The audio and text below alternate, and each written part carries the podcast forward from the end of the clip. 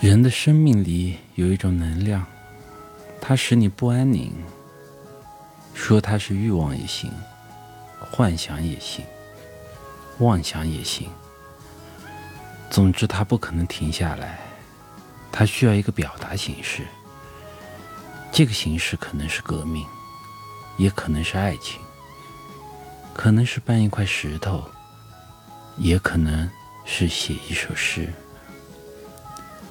只要这个形式和生命这个能量吻合了，就有了一个完美的过程。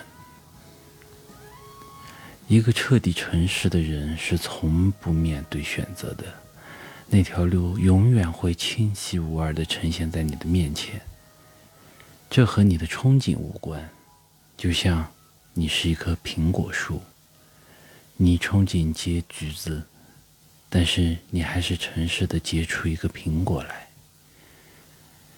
西方爱情是强烈开放的花朵，东方爱情是两朵花之间微妙的芬芳。